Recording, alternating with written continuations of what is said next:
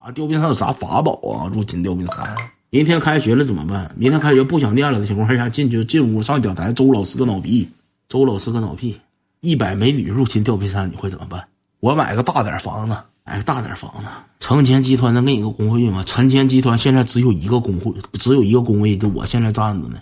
世界末日最后十分钟你会干什么？悠你，剩下九分钟再合计。火勺到底是啥？你七级牌，你一万级牌你吃不上。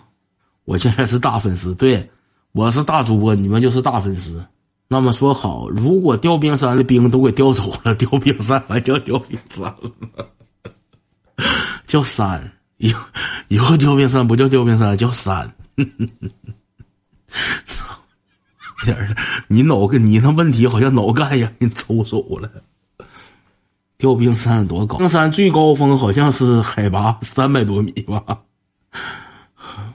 如果吊冰山不叫吊冰山，那么吊冰山叫什么？吊冰山原来叫铁法，还改回原来名叫铁法呗，叫铁法。